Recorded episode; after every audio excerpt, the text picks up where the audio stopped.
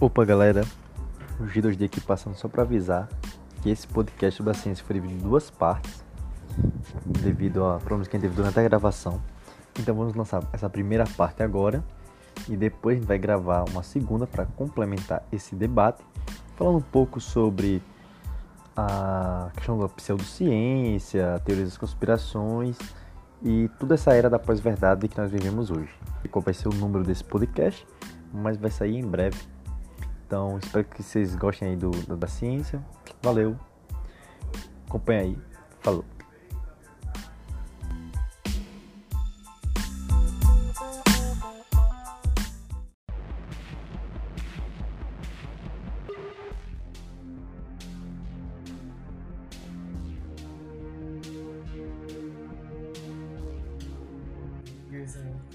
Boa noite, pessoal. Aqui é o terapeuta. Boa noite, aqui é o G2D.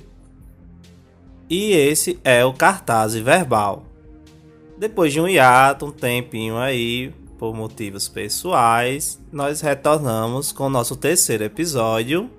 E a nossa temática vai ser o que é a ciência. E aí, se a gente ficar pensando, né, é, definir a ciência não é algo tão simples assim.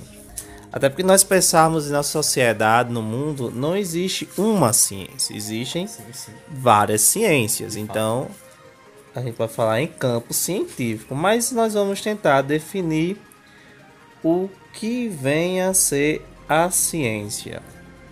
É, o debate de hoje é um pouco diferente dos que a gente está habituado a fazer aqui, porque a gente está mais centrado numa questão de definição.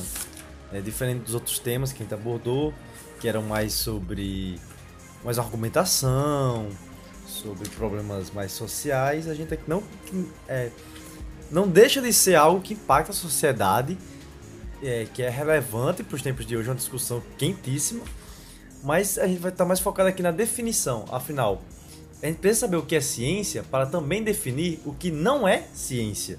Uma parte muito importante para o dia, dia de hoje, que a gente vê tanta fake news, tanta desinformação vivemos numa era que eu gosto muito de apelidar como era da desinformação, porque apesar de estarmos tão lotados de, de informação, seja no smartphone, na internet, as meios comunicação em geral, muitas são falsas, são enganosas, tem um certo teu assim é, manipulado, querem induzir você a alguma coisa. Então sempre é importante ter um senso crítico e eu acho que a ciência tem muito a ver com isso. Então trouxe esse debate aqui para vocês.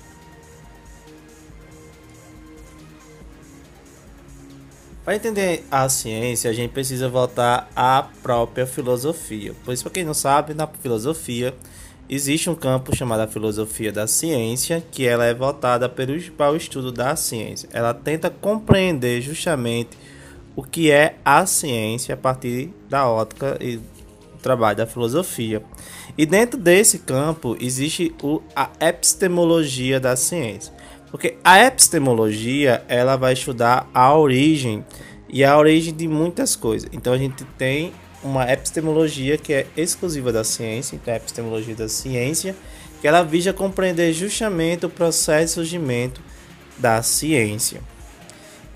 E a existe várias ramificações, vários teóricos que vão discutir isso. E inicialmente nós temos aí três concepções dentro do campo da filosofia da ciência para tentar entender a ciência. Nós temos as concepções racionalistas, as concepções empiristas e as concepções construtivistas, que são escolas da própria filosofia, a escola racionalista, a escola empirista, a escola construtivista.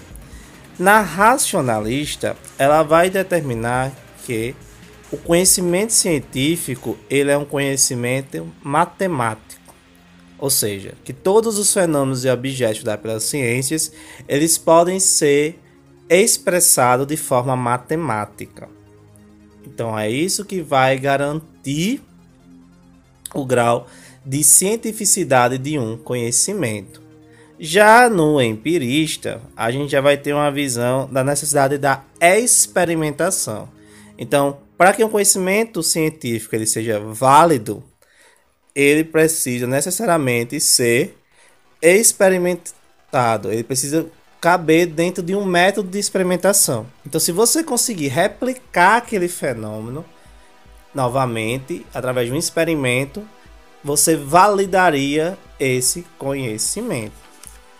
E já a construtivista, ela é uma combinação desses dois métodos. Então ela vai fazer essa verificação tanto do modelo da experimentação como matemática da usando a questão matemática. Só que aí também tem uma questão a mais no construtivista que ele vai falar que a ciência ela não tem capacidade de conhecer a natureza em si. Como assim? Ela usa um modelo para tentar explicar a realidade. Então, aqueles experimentos realizados, a própria equações matemáticas que são usadas para explicar um determinado fenômeno, descrever um determinado objeto, eles são modelos, são representação do real. Essa é a visão construtivista. Tá, eu acredito que a gente teve um grande panorama geral do arcabouço filosófico por trás, ou seja, da, da epistemologia e de suas correntes. Mas eu acredito que pode ficar um pouco assim mais claro para as pessoas que não têm um contato, não teve muito contato com isso, tá vendo pela primeira vez, tá? Eu vou tentar ajudar aqui vocês. Bom, a epistemologia, como foi dito, é essa parte da filosofia que trata mais da ciência. Em específico, eu gosto de dizer que a epistemologia trata da verdade. Então, esse é o nível mais básico, digamos assim, da discussão. Antes do fazer ciência, precisamos primeiramente definir o que é a verdade e os métodos que nós vamos usar para chegar até ela. Importante isso aí, métodos, tá? Vai ser muito importante lá para frente, vocês vão entender o porquê. Bom, então, e as concepções do que é verdade são muito variadas, né? Isso aí vem desde a Grécia Antiga e é algo que é discutido até hoje. E que vem se transformando é, ao longo do tempo. Mas eu acredito que o que deixa muito claro é, essa diferença entre o sujeito, entenda assim, o sujeito observador, o sujeito nós, que conhece o mundo e o mundo, essa diferença, esse, esse limite entre o que nós podemos conhecer e o que de fato as coisas são, vocês estão me acompanhando, acho que fica muito claro no mito da caverna de, Pla, de Platão. Né?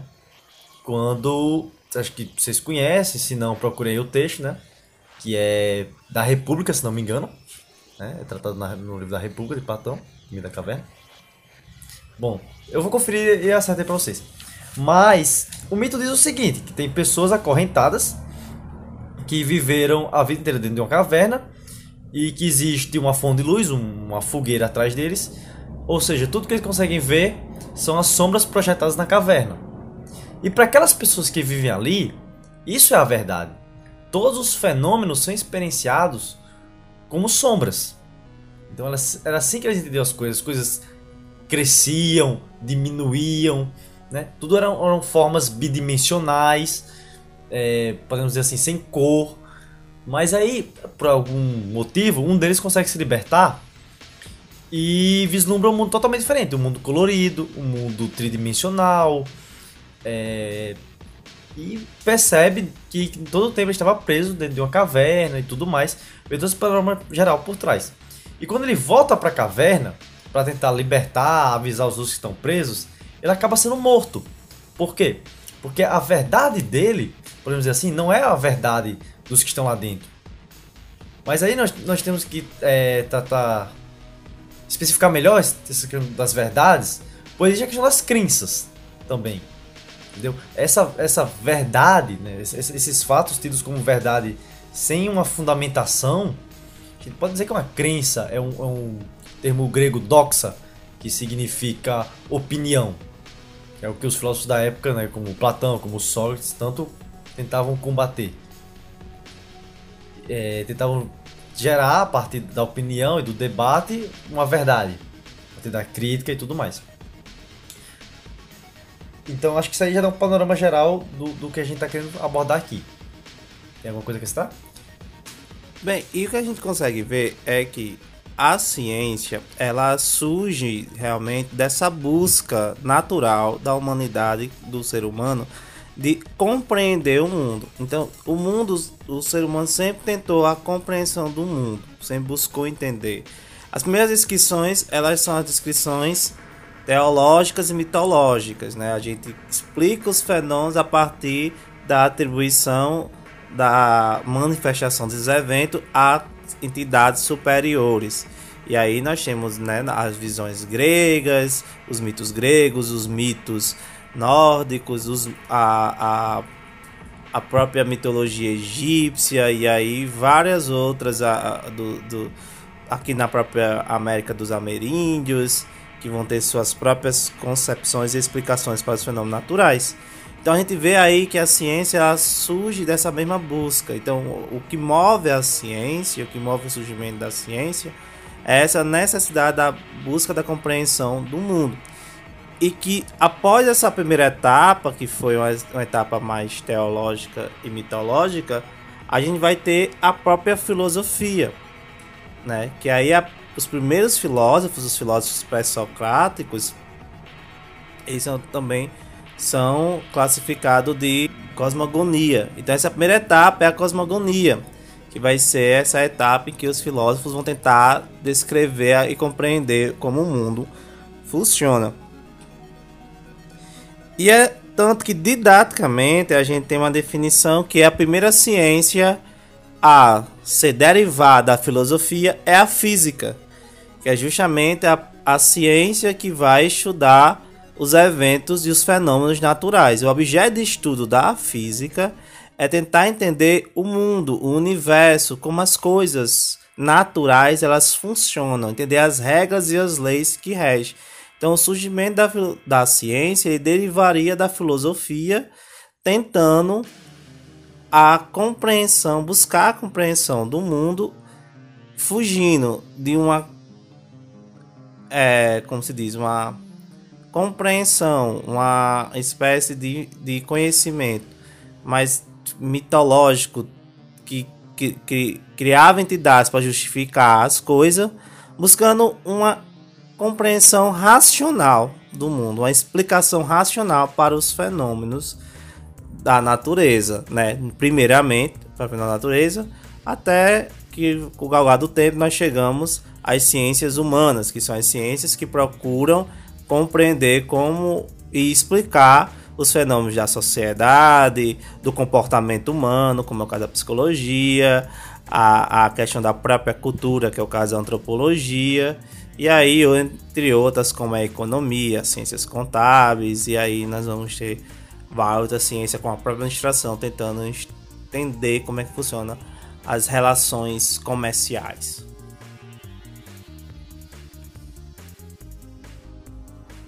Mas aí a gente para para pensar agora, certo? Nós entendemos aí como é que o que move a ciência, né? A busca da verdade, uma verdade sobre como o mundo funciona, tentando buscar de maneira racional, né? Essa uma resposta racional e verdadeira sobre o funcionamento do mundo. Mas o que faz o conhecimento científico ser um conhecimento válido enquanto os outros conhecimentos não têm perante ele esse mesmo caráter de mais próximo da verdade. Que aí é outra coisa boa de a gente destacar. A ciência ela não tem o intuito de ser a portadora da, da verdade absoluta. A ciência ela tenta chegar o mais próximo da verdade. Ela procura de maneira responsável compreender o mundo o mais próximo possível do que viria a ser de fato a verdade, mas ela não tem a menor pretensão de se afirmar a verdade absoluta. Né? Então a gente tem que entender o que é que faz, o que é que dá esse critério à ciência de nos parecer mais válido, digamos assim, do que o conhecimento do cotidiano, de que o conhecimento teológico mesmo, e até às vezes das vezes não, na maioria dos casos, de, de, bate de frente ao conhecimento filosófico também.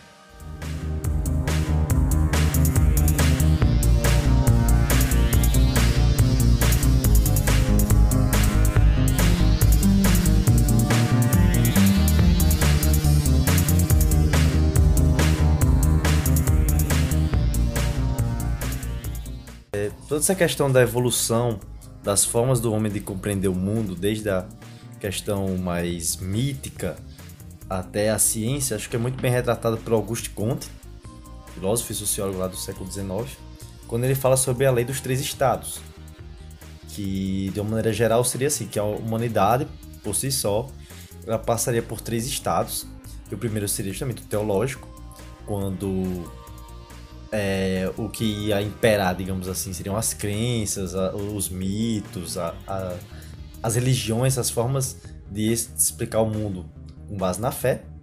Depois nós teríamos o estado metafísico, que aí seria o despertar da razão, da racionalidade, né, um, um aumento da criticidade, que nós teríamos as explicações mais racionais, porém ainda muito no campo das ideias, no campo metafísico, tá? Até que chegaremos no último, que seria o estado positivista ou cientificista, que é quando a ciência de fato chega, a ciência no seu sentido mais empirista, digamos assim, não abandonando a razão que tinha antes, mas também valorizando o empírico, ou seja, o experimento, a experimentação. Essa era a visão que o Conte tinha lá no século XIX sobre a história humana, assim que ele compreendia. Bom, é bom salientar que a gente não pode confundir o empirismo científico com conhecimento empírico, certo?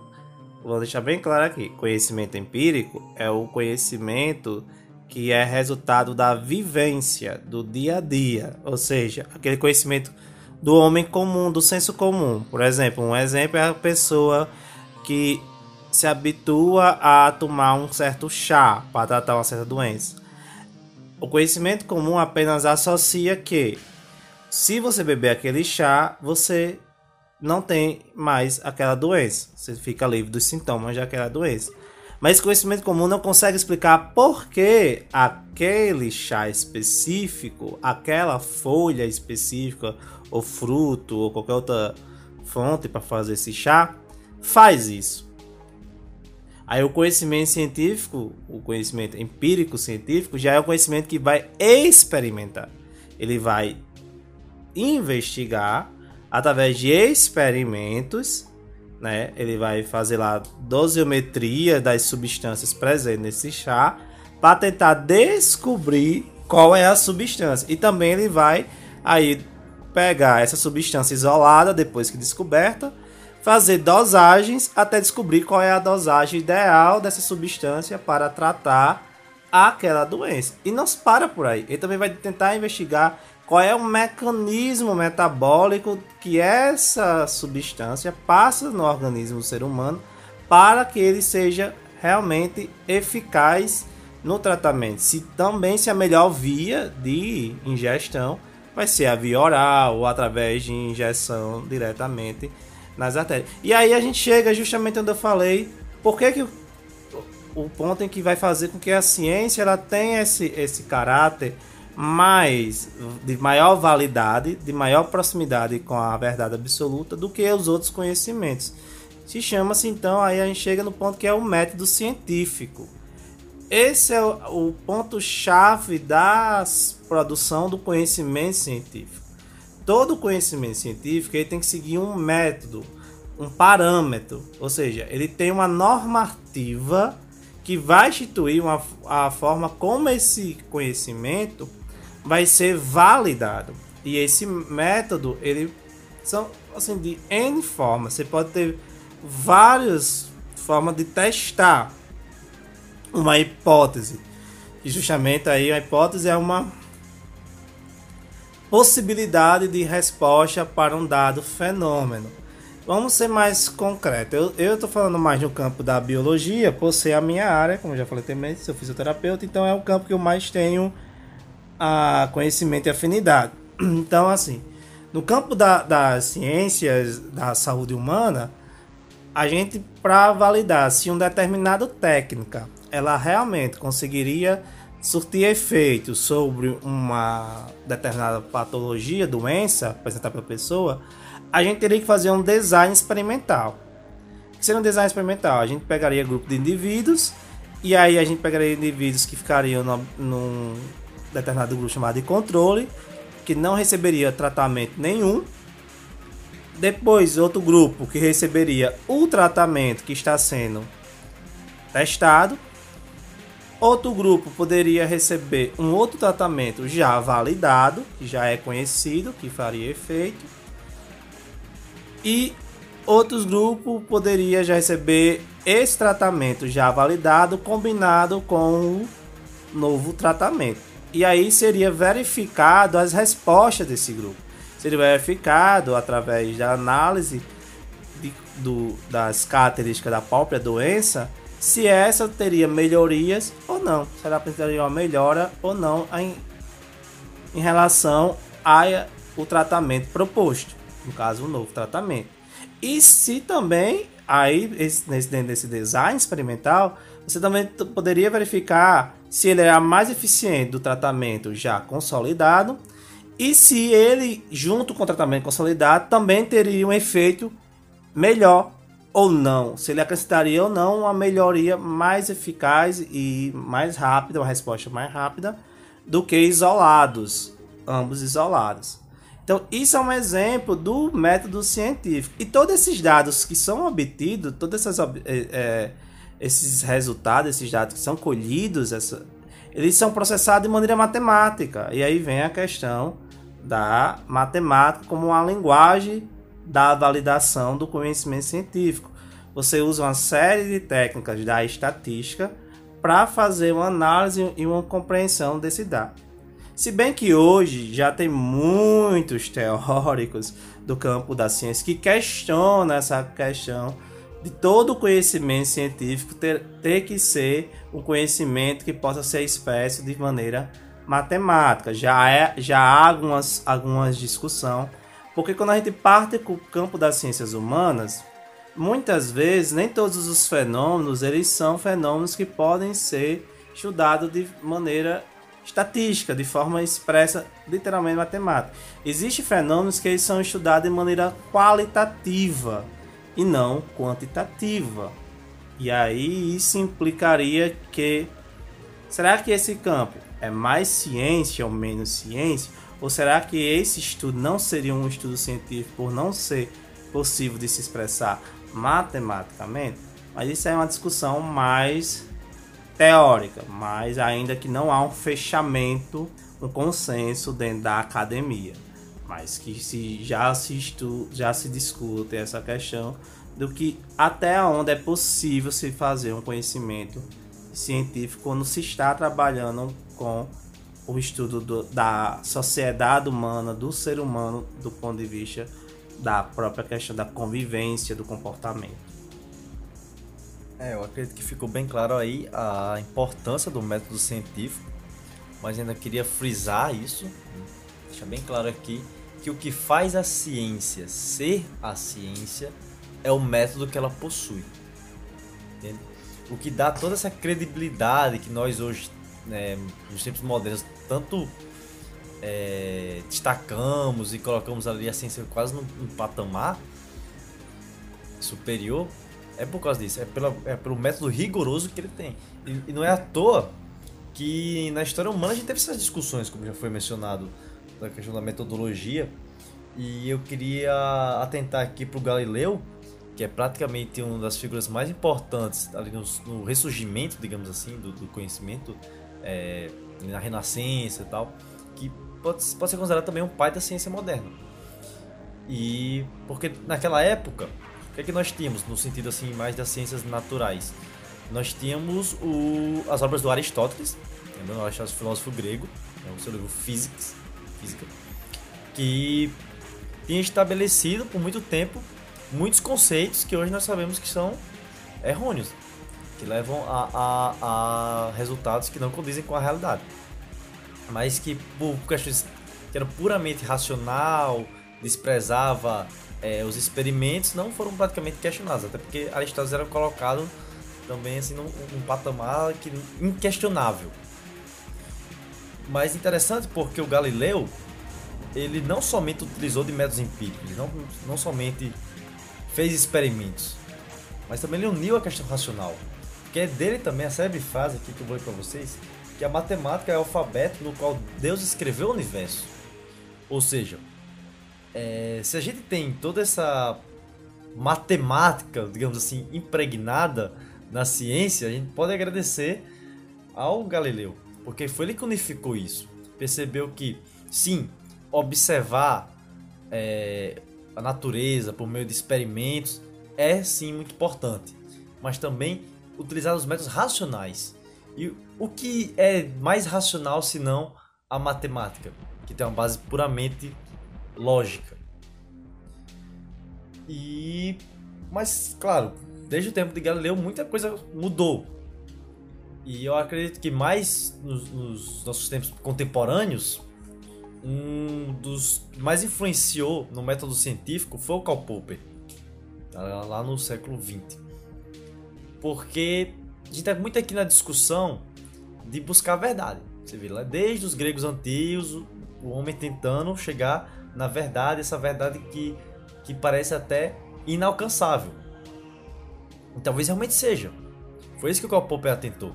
Talvez o trabalho da ciência não seja é, encontrar o que é verdadeiro, garantir que aquilo é verdadeiro, mas dizer o que é falso. Porque isso sim é mais fácil. E acho que isso fica muito claro com a questão da dedução e da indução. O método dedutivo, que é, é vem justamente da corrente racionalista, é aquele né, do silogismo. Sócrates, é, todo homem é mortal. Sócrates é um homem, logo Sócrates é mortal. Isso é um silogismo lógico, vem do método dedutivo. Mas você analisa que essa forma de pensar, de estruturar uh, o conhecimento, ela não te fornece novas informações. Ela fala aquilo que já estava implícito. Porque no fato do Sócrates ser um homem, já estava implícito que ele era mortal. Ou seja, você pega um elemento de um grupo, né? E você é, nota que aquele elemento vai ter a característica do grupo que faz bastante sentido por ele pertencer ao próprio grupo, né, numa linguagem assim mais matemática. Já o método indutivo, e por isso que tem toda a, a questão empírica na ciência, ele sim gera conhecimento novo. Por quê? Porque você vai, abre um abacate e olha que tem uma semente. Você abre outro abacate e você nota que tem uma semente. Você abre lá o quinquagésimo abacate e nota que tem uma semente. Aí você pensa, ah, então todos os abacates têm semente. Ok, parece ser algo razoável a se fazer quando você tem uma amostra relativamente grande. Entretanto, que você nunca vai conseguir analisar todos os abacates. Ou seja, por mais que você generalize essa afirmação, você não tenha completa certeza de que todos os abacates são assim. Talvez tenha um abacate que não tenha semente. Talvez a informação esteja errada. Então não existe um, um digamos assim, um experimento que eu possa aplicar em todas as situações possíveis, ou seja, no nosso exemplo aqui, em todos os abacates, que eu consiga garantir se eles têm semente. Então o que o, Popper, o, o, que o Karl Popper fez? Percebeu que era muito mais simples encontrar o contrário. Se a gente quer provar que todos os abacates têm sementes, então vamos buscar o contrário, vamos buscar provar que eles não têm. Ou seja, se eu encontrar pelo menos um abacate que não tem a semente, a minha ideia de todos os abacates ter semente cai. E é basicamente assim que a, a ciência moderna funciona. Eliminando aquilo que é falso, nós conseguimos chegar cada vez mais próximo do que é verdadeiro. Será que vamos conseguir? Bom, praticamente não. A resposta mais direta seria essa. É quase um trabalho de limite aí para quem conhece a matemática. A gente está se aproximando cada vez mais vai se aproximando, mas nunca vai chegar a ser de fato a verdade. Agora a gente também tem que ter uma noção em relação a Karl Popper, porque Karl Popper é uma das concepções que tenta explicar como é que funciona a ciência e a, a produção do conhecimento científico. Aí tem que ter cuidado de não erroneamente dizer que a ciência ela falseia as teorias anteriores, ou seja, e que elas comprovam que as teorias anteriores são falsas. Porque aí a gente entra no campo da física. Por exemplo, se você estuda a física de Galileu, a física newtoniana e a ficha de Einstein, você vai ver que há uma ruptura. Que aparece, aparentemente parece que as físicas anteriores, no caso Galileu estaria errado em relação a Newton, Newton estaria errado em relação a Einstein. Mas não é isso que acontece. O que acontece é que eles estudam o mesmo fenômenos, mas em óticas diferentes. Então não é que eles estejam errados, eles se aplicam a, como posso dizer, a é, fenômenos que ocorrem em certos graus de escalas, certo? Você não pode fazer essa compreensão de que dizer Newton estava errado. Não, Newton ele está certo dentro da ótica da mecânica newtoniana. Mas quando se parte para o fenômeno de estudar corpos grandes como planetas ou para estudar o movimento de fenômenos pequenos como as partículas quânticas, a física newtoniana não é suficiente para abarcar esses objetos. Ou seja, a dimensão desses objetos passa a interferir na compreensão da sua mecânica. Então foge da mecânica newtoniana. Não é mais que a mecânica newtoniana esteja errada, não é isso. É porque a meca... na mecânica newtoniana ela é suficiente para estudar fenômenos de objetos que suas dimensões são desprezíveis, que suas dimensões não interferem no movimento. A partir do momento que essas dimensões são grandes demais ou pequenas demais, isso passa a interferir na compreensão do fenômeno se nós aplicarmos a mecânica newtoniana para tentar descrever esses fenômenos. Então, a gente tem que ter esse cuidado, porque muitas vezes é, eu já vi em algumas pessoas, quando fazem a leitura de Popper, elas erroneamente acreditam que a ciência ela funciona, evolui de maneira de, falsia, de falsibilidade da teoria anterior. Não é isso. Não é isso que acontece. E outra uh, visão que temos também é que a evolução da ciência não é uma evolução linear. Isso é defendido por Thomas Kuhn, isso é defendido por Gaston Bachelard. Então, esse pessoal defende que a, a evolução científica ela não é uma evolução linear, e sim uma evolução que ocorre uma ruptura. Como assim ocorre uma ruptura? É porque ele fala que quando a ciência se depara com um dado objeto um dado fenômeno em que os conhecimentos, ou como eles preferem chamar, o paradigma atual, não é mais suficiente para explicar, ocorre aí uma revolução científica, ocorre a construção de um novo paradigma e de uma nova ciência. E aí a gente volta novamente o caso clássico de Isaac Newton e Einstein. Quando nós nos debruçamos sobre a questão lá da mecânica dos, das partículas, né, do elétron, do próton, do nêutron, do, do, do, dos quarks. Então, quando a gente entrou nesse campo, a gente percebeu que a física newtoniana não dava conta dos fenômenos. Perdão. A física newtoniana não é suficiente para entender, porque a gente tinha uma ruptura de paradigma porque os objetos se portavam de uma maneira tão anormal para o que era esperado, até do ponto de vista da matemática, que era usada dentro da, da ciência newtoniana, que houve a necessidade do desenvolvimento de novos campos. E aí a gente vê justamente a física quântica, ela tem toda uma série de teorias e de explicações para os fenômenos quânticos. Também isso aconteceu na própria biologia, quando a gente descobriu o DNA. Quando a gente descobre o DNA e os genes, isso traz uma ruptura para ciências biológicas. Um bom exemplo é a própria taxonomia. A taxonomia, que é a, a, a área da biologia responsável pela classificação dos organismos, ela levava em consideração antes características morfológicas para classificar. Ou seja, para você classificar se um determinado pássaro pertencia a uma determinada espécie, você ia olhar o tamanho do bico, o formato do bico, a cor das penas, o tamanho das penas, a questão da envergadura da asa e aí outras características morfológicas.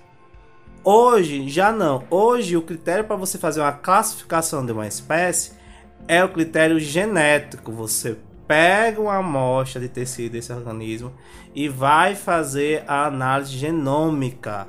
E através da classificação genômica você identifica se você está diante de uma nova espécie ou você está diante de uma variação de uma mesma espécie.